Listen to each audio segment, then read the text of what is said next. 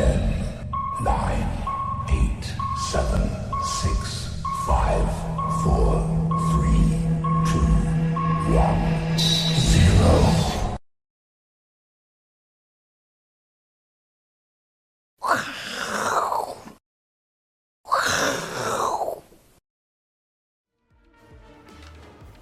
大家好，欢迎大家收看，我是金钱豹。那我是谁呢？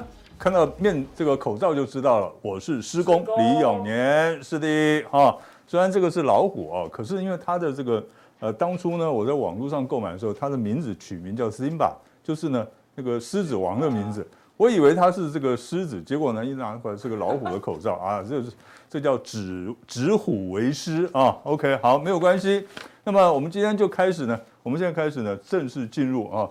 那我们在看这个各位投资朋友呢，哈，各位同学，我们这看着这个节目的时候，一定要订阅、分享、按赞，好，开启小铃铛，好不好啊？然后呢，这个哦，这个是我们的这个小编哈，我们的小编他叫什么？金科科哟，哦，财经吃货，我说奇怪，怎么会一直在吃？是吧？OK。好，这个是学生服的啊，这个制服控，哎，对，哈，学水手服啊，哎，对，哈，他是呢，这个我们的小编哈，那你如果有收到加到好友通知的话，请不用紧张，绝对不是诈骗啊，绝对不是诈骗的。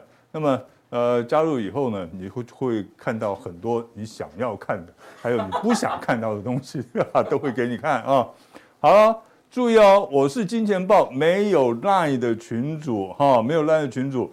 那如果邀请你加入 Line 的群组呢，全都是骗人的哈，这个一定要特别注意。现在呢，诈骗真的是太太严重了哈，那几乎所有人、所有的财经单位都都被冒名诈骗，大家要特别小心。好，那么我们再回归到正这个正题，呃，我们认为呢，接下来这个我们台湾股市呢有四大事件哈。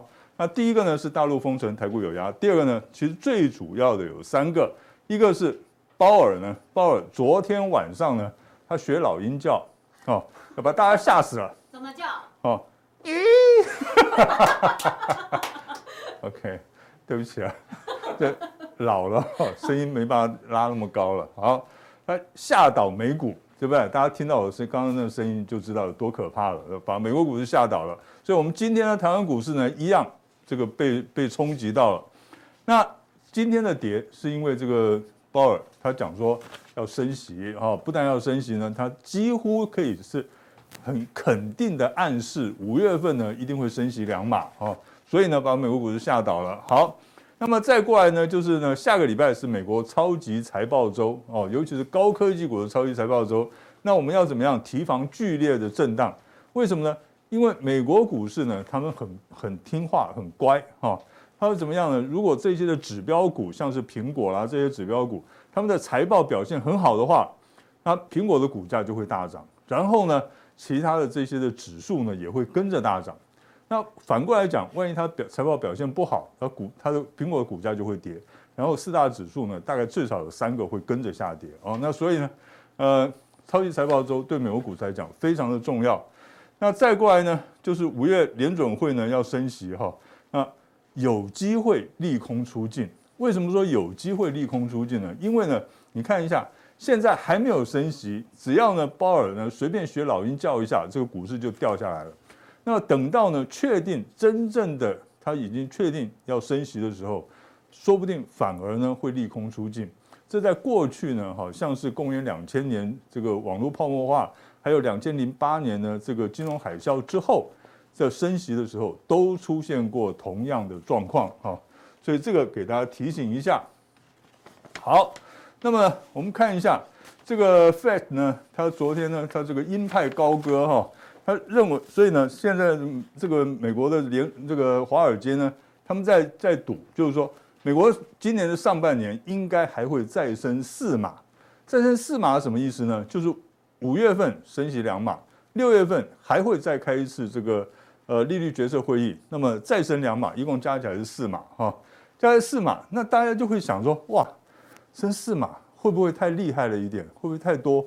呃，其实呢，我们这样子讲，就刚才我讲的，因为按照过去的历史经验告诉我们说，呃，它这个联准会在升息的时候呢，通常在预预告还有暗示要升息的时候，股市都会跌一下。那么等到确定这个政策确定了，那反而呢有利空出尽的可能性啊。那这个至于说呢，这个市场呢压缩美国上半年会升四码，然后下半年呢加起来会升十一码，就今年全年会升息十一码。如果真的是这个样子的话，那么我们要看两个结果：第一个，通膨有没有压下去；第二个，经济景气有没有被压下去。好，那如果这两样都被压下去的话，那股市呢会有一波的回档，可是呢之后就会呢有一波的这个比较大幅度的涨幅哦，这个大家可以注意一下。好，这个是以后的事了哈。那我们这个以后呢有机会再来跟大家讲。好，再过来呢，就下个礼拜呢，就是美国股市的超级财报周。那这个礼拜虽然也有一些的这个指标型的个股呢，他们这个礼拜是财报周，可是呢，对于股市的影响，尤其对台湾股市的影响不大。为什么不大呢？因为呢，像是今这这个礼拜呢，有谁？Netflix，Netflix 跟台湾有什么关系？没什么关系。IBM 有一点点的关系，哈。那么 Tesla 还有 SMO 哦，他们是比较有一些的关系，可是他们表现都还不错，所以呢，呃，这个对我们台湾股市的影响并不是这么大。下个礼拜哦就不一样了哦，下个礼拜有谁呢？这个可口可乐，呃，可口可乐跟巴菲特的关系比较 密切一点，跟我们台湾股市好像没什么关系。好，那我们看再接下来，哎，就有关系喽。Google 哦，它的母公司数字公司 Alphabet 哦，它这个有这些。另外呢，更重要的是脸书，然后呢，再过来波音，再过来是高通啊、哦。那其实高通是影响是比较大一点，哈、哦。脸书啊跟波音这个关系到小一些。最后呢，就是呢，二十八号这一天，那是重重中之重哈、因为呢，有苹果、有 Amazon、有 Intel 这三家重点公司呢，都是集中在二十八号下礼拜四啊。那这个要召开，要这个公布财报，所以呢，在下个礼拜呢，因为有这么多的重这个重点公司、指标公司，他们要公布财报，所以呢，会造成怎么样？因为美国股市哈，美国投资人很单纯，你不要看他们法人哈，好像这个财大气粗的样子，可是呢，他们的脑回路呢是比较简单一点的哈，跟台湾人比起来是差很多，台湾的。财报一公布出来，大家有没有发现，我们台湾的法说会呢，往往会变成法会，对不对？哦，那有的时候呢，法会会变成法说会。哦，简单的讲，我们分成四个步骤。第一个呢，就是呢，财报表现很好，它有可能哎利多实现开始大涨，有可能利多出尽开始大跌。你财报表现不好呢，也有两个可能性。第一个呢，就是呢利空这个出尽，哎，它反而是涨。第二个呢是利空的实现，它开始大跌，所以一个财报可能会有四种走势出现，那你要去猜它到底会是哪一种走势，这个困难度很高。可是美国股市呢，人家很单纯啊，它的财报表现好，股价就涨，那指标股的股价涨了，那四四大指数就跟着涨，就这么简单哦。反过来也是一样，那所以呢，呃，在这个公布，在这一次公布财报的时候，那超下个礼拜超级财报的时候，我们就要注意一个重点，就是呢，它这个美国的四大指数有可能会随着指标公司它的这个财报的表现的优劣，而出现急涨或急跌的走势。那这个跟技术面都没有关系的，所以呢，你很难用技术面去判断下个礼拜美国股市到底会怎么走。那简单的讲，就是说呢。你我们只能呢，被动的去观察这个美国股市怎么走哈。那所以呢，下个礼拜我们台湾股市呢，应该同样的也会受到美国股市的牵动，所以出现了急涨急跌的不规则的震荡走势。所以投资朋友在操作上呢，可能要稍微的谨慎一些哦。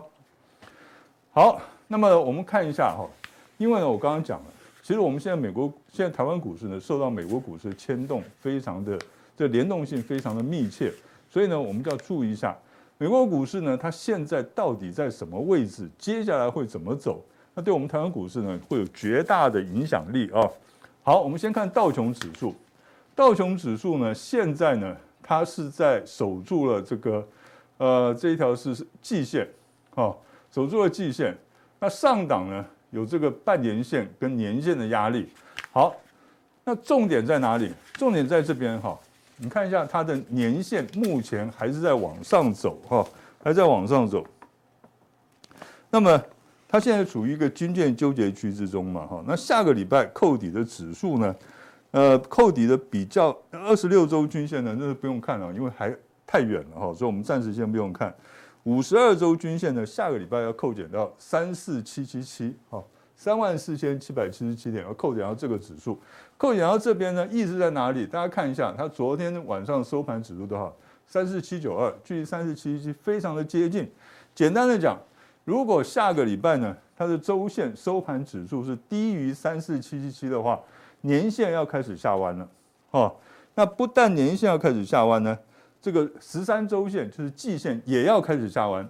那如果呢，季线跟年线都下弯的话，那么呢，半年线已经在下弯了，对不对？所以呢，就变成中长期的移动均线都开始下弯，对大盘呢会形对道琼指数会形成非常强大的压力，这一点大家要特别的注意啊。那另外呢，我们再看。n a s a 指数，n a s a 指数呢更弱了。刚才我们看到呢，这个道琼指数就刚刚跌破年线不多久，可是呢，你看一下纳斯达克指数呢已经跌破了年线很久了，而且呢，现在在测试两年线，这条灰色线是两年线哈。那这个两年线呢，呃，注意一下哈，纳斯达克指数最重要的地方在哪里？第一个，两年线能不能撑得住？如果两年线撑不住的话，哇！这一个头部就成型了哈，这是第一个。第二个呢，半年线跟年线啊，呃，这个二十这个蓝色的是半年线，这条咖啡色的是年线。半年线跟年线呢，如果没有意外的话，下个礼拜它叫做死亡交叉了。哦，那死亡交叉听这个名字就知道很可怕了，对不对？哦，对，所以呢，要不要害怕？要。哦，OK，好。那不过呢，在死亡交叉出现前后，通常会有个技术性的反弹会起来，哦，那所以呢，我们是希望呢，它能够在下个礼拜或下下礼拜呢，最慢下礼拜能够展开一个反弹，然后把这个死亡交叉的这个疑虑呢，把它化解掉，哈，技术性的劣势把它化解掉。不过呢，困难度有一点高，可是我们还是要抱着希望，哈。好，我们现在来看呢，标普五百指数，那标普五百指数的周线图呢，大家可以看。它几乎呢，所有的移动均线都在上面了，都在上面成为压力，像季线、半年线跟这个年线都在上面。那它的重点呢，倒不是在于说这个移动均线能不能站上去，而是在于指数。因为我们从量价关系看呢，它现在最大的压力点呢是在四千四百二十点。四千四百二十点如果能够站上去的话，而且站稳的话，它就有机会呢再往上反弹一波，来破坏这个头部的结构。可是反过来讲，万一它不小心跌破了四千两百点的话，哇，那就糟糕了。一个大量成型的一个头部，那它就成型了，那它就有可能会下探这个两年线的位置。两年线目前差不多在四千点左右啊，那投资朋友可能要稍微的注意一下。再过来呢，我们看费半，那费半呢跟这个纳斯达克指数差不多，也是呢要来下探两年线啊。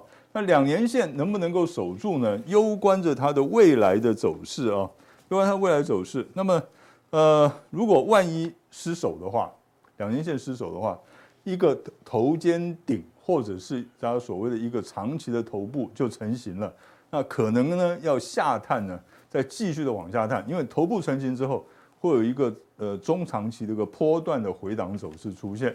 所以呢，简单的讲，接下来的这两个礼拜。下礼拜跟下下礼拜，对于美国股市来讲是个非常非常关键的时刻。那我们投资朋友一定要特别的注意啊。那因为呢，现在美国股市的走势又牵动我们台湾股市的走势，所以呢一定要特别的注意。另外呢，就是美元，今年以来呢，这个外资为什么一直在卖台呢？是不是多么的可恶啊？非常可恶。对，可是呢，人家有不得已的苦衷啊。这个我们。我们呢，这个华人呢，要有这个呃包容的心哈，要原要原谅人家的心。OK，他们有不得已的苦衷，为什么呢？因为呢，美元指数一直在上，一直在升值，那我们台币呢一直在贬值，那所以造成一个怎么样？造成呢这个大家的外资呢都要回流到美元资产去套汇哦。那另外一方面呢，因为呢美国通货膨胀太严重，所以打击了他们的这个呃股市。那所以呢，就有很多的这些投资人呢要赎回，那他们只好呢卖全世界最好的股市、最好的股票，哦，就是在台湾呢卖股票，那他拿把这些钱呢搬回去，去应付赎回的压力。那所以呢，如果美元一直保持强势的话，那台币呢就很难维持强势，就很可能呢会继续的贬值。那这样子外资流出的这种这种速度啊，这种情况呢？就不会改善，哦，所以我们一定要看知道美元现在在哪里，它以后会怎么走。那我们看一下美元呢，这是月线图，它在去年呢，哈，二呃前年二零二零年的这个，我如果没记错，应该是八月的时候，它的最高呢，最高指数来到一百零三点，哈，这个美元指数是点啊，哈，不是元啊，OK，好，那么再再再看哈，从去年的大概是差不多六月开始。六月开始呢，美元呢一直在升值，它升值的幅度多少呢？升值了百分之十一点八左右，好，升值十一点八，幅度大不大？非常大哦，以汇率来讲非常大。可是呢，同期哈，我们台币呢，台币只贬值了百分之五点多而已。意思是怎么样？美元涨，我们的台币虽然也贬，可是呢，只贬了一半，哦，只贬值一半。那可是呢，现在呢，我们可以看，在技术面上来讲的话。美元指数呢，应该会在一百一百点到一百零三点之间稍微做一个震荡，哦，稍微做震荡。等到五月五号，美国联准会确定升息了之后，我们就要看了，那个时候就是关键了。如果呢，美元指数继续往上喷出的话，它就有可能会来挑战一百零八到一百一十三点这个指数区间。那如果呢，美元挑来挑战，就是我们平均差不多一百一十点。如果美元指数来挑战一百四十点啊，台币会怎么样？有可能会贬值到三十块半左右，所以大家在这边还是要特别特别的注意，好不好啊？要特别注意美元的变化。那从这边就可以知道呢，我们这个台湾股市呢，有可能会出现什么样的情况。好，那现在我们回到台湾的股市，台湾股市呢，刚才我们讲过有四件大事，对不对？那其中，我们台湾跟我们台湾直接有相关的呢，是大陆封城，那台湾股市当然有压。为什么有压呢？因为呢，你封城，好像是昆山，一下封，一下哎，我们可能会解封，哎，一下又要封，这个是最讨厌的事情，你知道吗？哦，这婆婆妈妈是 这个，因为一下给人家希望，一下给让人家失望，这个是最失望的事情。所以呢，在昆山这里哈，他们如果没有解封的话，因为他们现在预定是到二十七号。那如果呢还在继续封城的话，我们台湾的电子业又有可能会面临到断链的危机。那断链危机出来呢，那从上到下的电子股呢，这个业绩都有可能会这个呃不不敢说衰退，至少它成长的幅度可能就会减缓很多哈。所以呢，要特别的注意这件事情。好，然后呢，我们看一下，哎。这个呢，在之前我们刚刚讲过了，外资呢是一直站在卖方，所以我们的股市呢一直始终不振，对不对？哈，始终不振。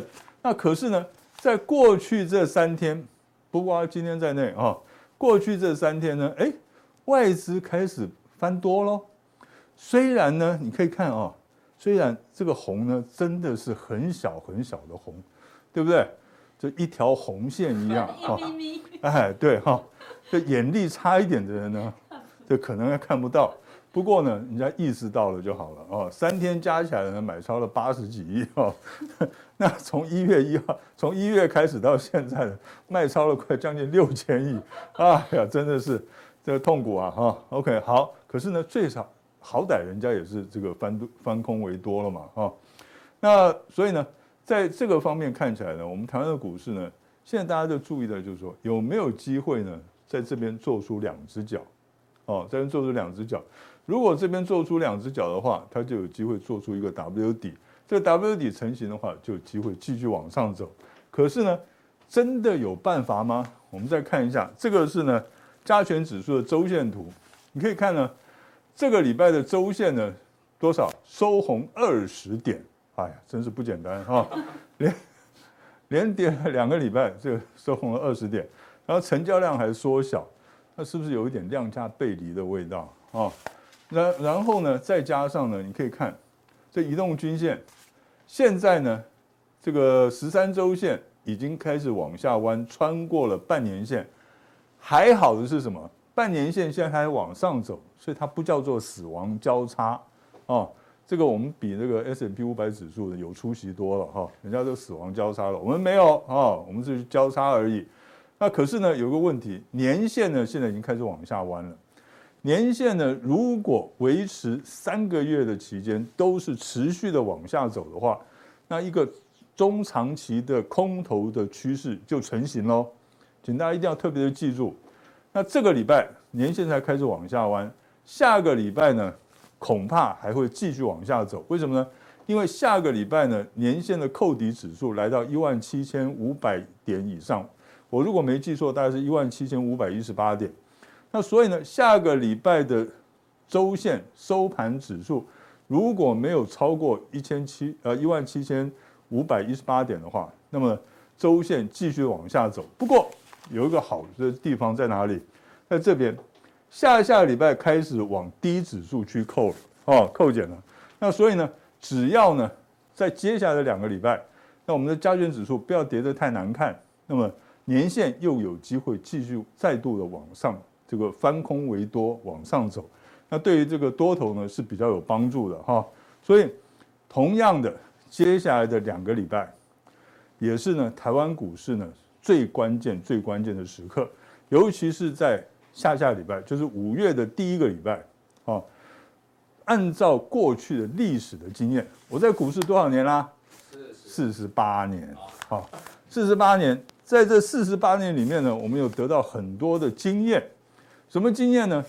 一般来讲，母亲节前夕都有所谓的妈妈乐行情。哦哦，不是卖洗衣机，妈妈乐。对，好，好，这个你你你敢让母亲不高兴吗？请问一下，真的是不是？哦，谁那么大胆子啊？哦，好，那么大家就想说，哎，那父亲节是不是有个爸爸快乐行情呢？对不起，谁理你啊？OK，哦，我在我们家的地位呢，大概比蟑螂高一点。哦，OK，好，那这个哀怨完毕哈，我们再回来讲的股市。那事实上呢，如果说哈，在这个年线再继续往下扣底指数的时候，是这个呃大盘呢止跌翻扬的最佳时机的时候，万一这大盘还继续跌的话，那就不妙了，哦，这个是下下个礼拜跟下下礼拜我们要注意的事情。那当然，下个礼拜收黑可不可以？可以。下个礼拜再收黑可以接受。可是呢，下下个礼拜就一定要开始，五月第一个礼拜就要开始止跌，开始展开一个波段的反弹。否则的话，我们台湾股市呢，恐怕多头会有点麻烦。那当然，如果说五月第一个礼拜就展开一个比较强势的反弹的话，恭喜多头。你们的苦难终于要结束了，哦，准备开始赚钱啦，啊，好，那么这个就是呢，我对这个大盘，哦，哦，还有一件事情就是呢，我们张忠谋这个前董事长呢，呃，这个对于美国呢要拼半导体制造呢，哈，这个发表了高论了，啊，而且讲得非常的中肯，啊，他就说你们要美国要拼这个半导体的这个制造，浪费又徒劳。哦，不要这傻傻的这边哦，看这个不能只靠台湾呐，什么不能只靠韩国啦，要自自力更生啦，自力更生不见得是好事哦。那看一下张忠谋表示呢，其实台积电在奥勒冈州的这个晶圆厂营运已经二十五年了，那非常的这个经验非常丰富。那初期呢，其实连张忠谋都很天真的以为说能跟台湾的相当哈，这个成本能跟台湾相当，结果后来发现。这同样的产品在奥勒冈州生产的成本呢，是比台湾要高出百分之五十，哎，很高哎，吓死人了，对啊，对不对？哦，你一个五十块钱的霸掌啊，不是五十块钱的卤肉饭，今天要卖你七十五块，你会吃吗？不会嘛，对不对？哈，OK，好，那多年以后呢，这个台积电才不得不接受这样的差距。那美国呢，如果要增加半导体的制造产能，会面临一样成本暴增的问题。那在全球化的半导体市场里面，一点竞争力都没有，不要闹了哈。那尤其要跟台积电这样的公司竞争呢，啊，靠扁了啊！台湾之光是，对，没有错哈。所以呢，他的意思就是跟美国讲说，不要闹了啦，哈，你乖乖的跟台积电来买就对了啊，不要再在这边多此一举了。好，那这一点呢，要跟大家呢这个强调一下。好，所以呢，我们就来看台积电。我相信呢，有很多人呢对台积电呢今年以来的走势呢非常非常的失望。那甚至于呢，有人就讲说，哇，那台积电会不会呢这个跌下来，把这个颈线给跌破掉了，对不对？大家可以看，这是去年的高点，去年的高一月份的高点呢是六百七十九块，今年一月份的高点六百八十八块，差不了多少。然后呢，接下来的走势都一样。好，那现在又回到颈线位置，那到底会不会跌破呢？哇，这个大家就很担心了。那我担不担心呢？我不太担心，为什么呢？好，来跟大家讲一下哈。同样的这个高点呢，同样非常接近，只差了九块钱而已。可是你知道吗？它差距有多少？因为去年的 EPS 是多少？二十三块。今年预估呢，它的 EPS 会到多少钱？三十二块。哦。六百七十九块。这个除以二十三是它的本益比多少？将近三十倍，将近三十倍。后来它跌到最低，跌到五百一十八块。那你去除以呢？二十三块，它的本益比是多少？二十二倍。哦，那可是今年呢？它的这个本益比呢？预估的 EPS 是三十二块，对不对？你用六百八十八除以，我们算三十块，因为原本是算三十块。后来呢，他第一季的财报一公布出来，大家一看，哎呦，恐怕不止哦，应该会三十二块哦。我们就拿三十二块来算，它这个六百八十八块，它的本益比是多少？才不到二十五倍，哦，不到二十五倍。可然后呢，这一波的最低点呢，五百五十二块，你去算一下它本益比多少？十七倍，好便宜，是不是很便宜？真的，对不对？它其实它现在的位置是比去年的这个时候五百一十八块还要低了很多，还要低了很多。所以呢，按照过去哦，外资给予这个台积电的平等的本益比的平等是多少？它是二十倍到三十倍之间，三十倍就是天花板，二十倍呢就是地板。这一次呢已经跌到十七倍了，还有天理吗？是不是？哦。人家说不信天理不回头哈，OK 好，所以呢，虽然你看，哎，外资在这边也卖，在这边也卖，对不对哈？那看起来好像一模一样，其实我认为接下来的走势会不一样的哦。所以，呃，我还是呢要给台积电呢打一个比较高的期待的分数。只要我们的台湾的股市能够止跌，能够展开一个波段的这个反弹的话，那一定会有台积电的份。好那我们的这个，哎，普通定呢，就到这边。那不要忘了哦，等一下我们还有加强定。加强定呢，要什么呢？有很多的电子股都已经超跌了。刚才我们讲的台积电有没有？它是不是已经超跌啦？超跌了。所以下个礼拜呢，我们要准备来准备抄底一些超跌的电子股。啊，再等一下，我们就来看加强点。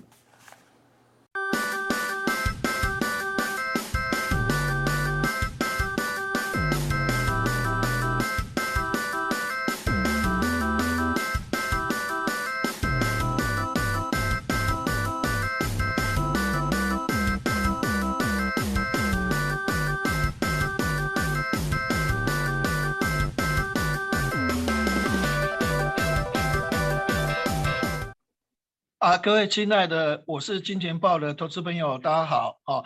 那大家辛苦了哦。这段时间的话，啊，股票市场确实比较不好做了哈。那原则上的话，我想很多的电子股的话也跌得蛮凶的哈。那大家辛苦了哈。那我想今天有这个机会的话，跟各位来做一个研讨哈。我想就说这个陶东有讲，就是说这个玉米这个原料，这个这个大宗物资的。价格这样，黄小玉的价格这样涨哦，那已经逼近了历史新高的一个价位哦，那未来有可能粮食的短缺的话，比石油短缺更严重。我想这个也是冲击到美国升息的一个脚步比较快速，而影响到美国股市的下跌，啊，进而影响股台湾的股票下跌，哈。那我们来看下一页的一个部分，哈。不过我我个人认为，哈，这个所谓的这一个 FED 的一个所谓的狂泻，哈，那因为市场常常有很多的研究机构，他在预估很多的资讯的话，哈，常常都是有过度。好悲观的一个情况出来，好，比如说大摩，哦，他估大陆第一季的 GDP 从四点五，他马上降到三点九。当他此话一出之后，第二天大陆就公布 GDP 是四点八，哦，比他原来预估的四点五，哦，比他下调三点九更高。所以现在市场上所谓的 GDP 各方面的调，哦，那当然股市都在下跌，哦，但是是不是会不会有过度？哦，这所谓的这个这个所谓的这个悲观的一个情况的话，是不是有这种情况？其实还是有可能的哈。那美国二零二一年的 GDP 的话，五点七，那今年二点八、二点九左右哈。那欧洲是二零，今年是五点，去年是五点三，今年大概三点三左右哈。那确实，俄罗斯跟乌克兰战争的话，哦，确实是影响到他们这个国家的 GDP。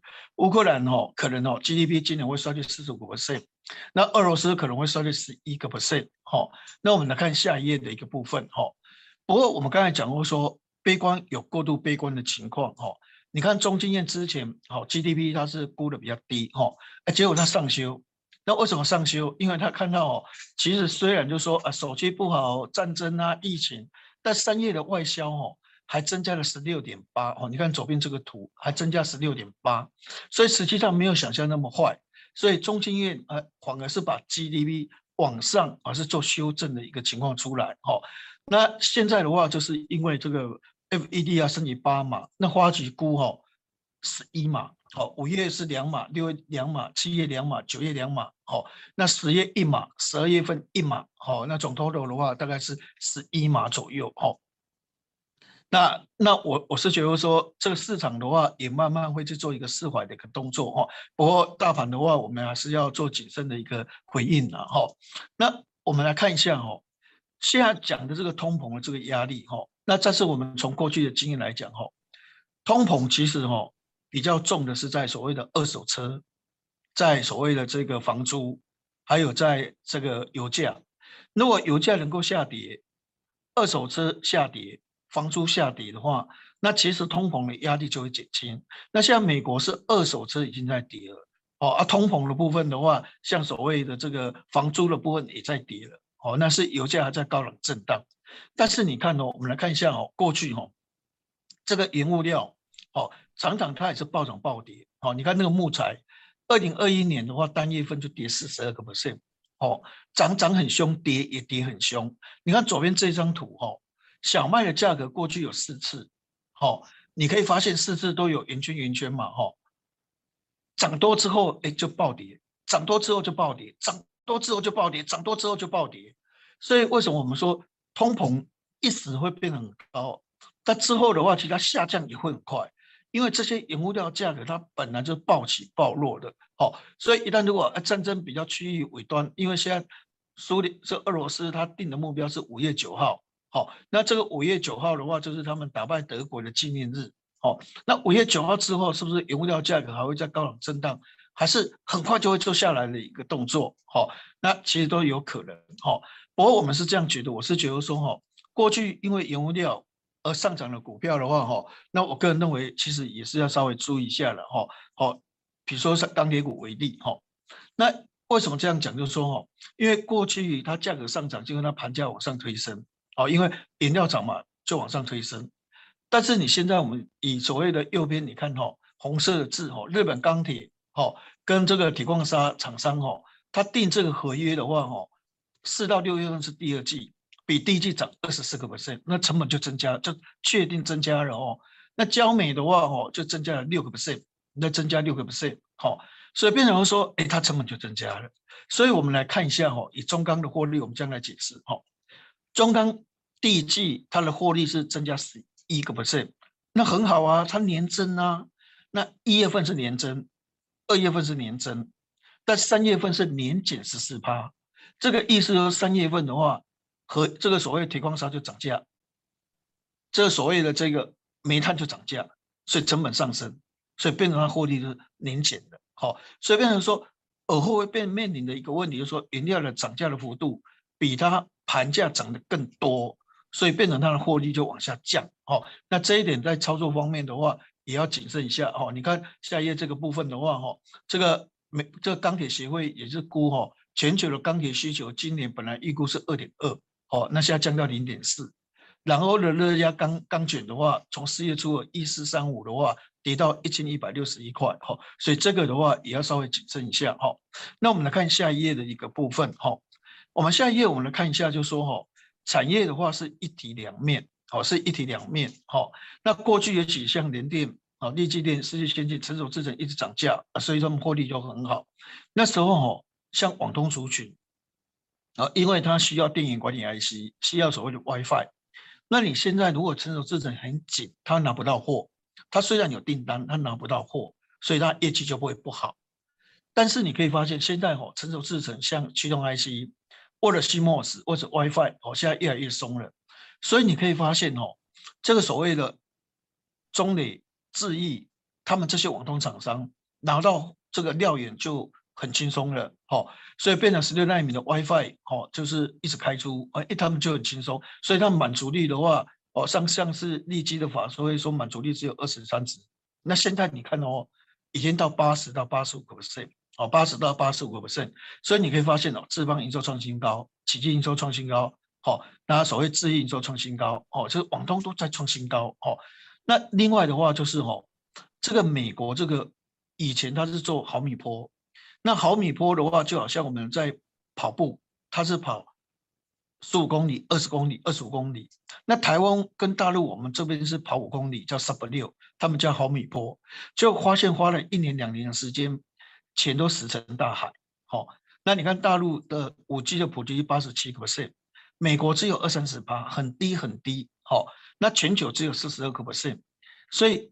没办法，他们现在电信公司就是要转回来，变成 Sub 六，就学中国学台湾。那 Sub 六就是在原来的四 G 设备上面加装所谓的五 G 设备，好，就是这样就是五 G 的，好，所以它可以比较精简一点。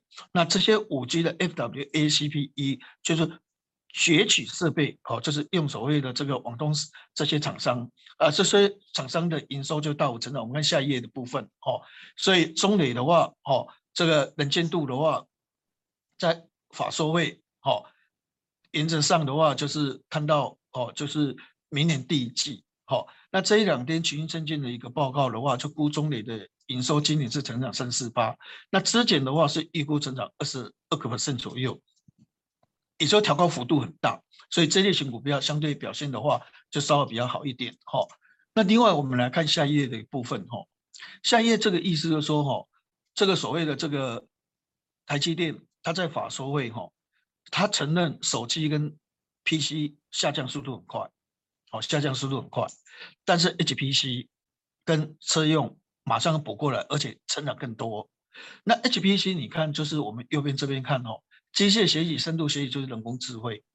那你看这个所谓的大数据哈，资料分析或是图案处理，这个是大数据。那左下角的医疗。智慧城市，还有右边物联网，那无人驾驶的自驾车，好，这些的话就是未来成长幅度最大，就是用 HPC。那 HPC 的成长率的话，摩根大通估二零二零到二零二五年复合成长率是三十个 percent。所以这个所谓的 HPC 的概念股的话，哈，就是个关键，哈。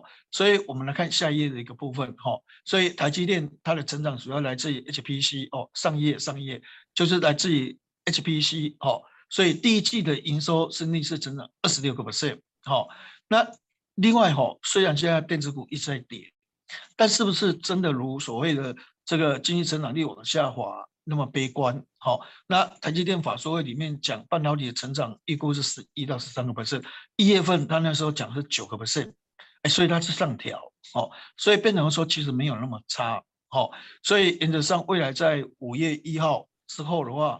那大陆的这时候封城的情况有效改善，那我想整个所谓的电子股反弹的力道的话，应该就比较有机会。那原则上的话，就是以所谓的这个这个 HPC 概念股，还有所谓的网通车用概念股哦为主。好，那我我想我们等一下会跟加强定的投资朋友做一个分享。那欢迎普通定的投资朋友的话，也能够加入加强定。好，那在个股的部分的话，我们会讲的更更详细。那谢谢大家。好，最后进入各位投资朋友新年盈丰满，收入谢谢大家，谢谢。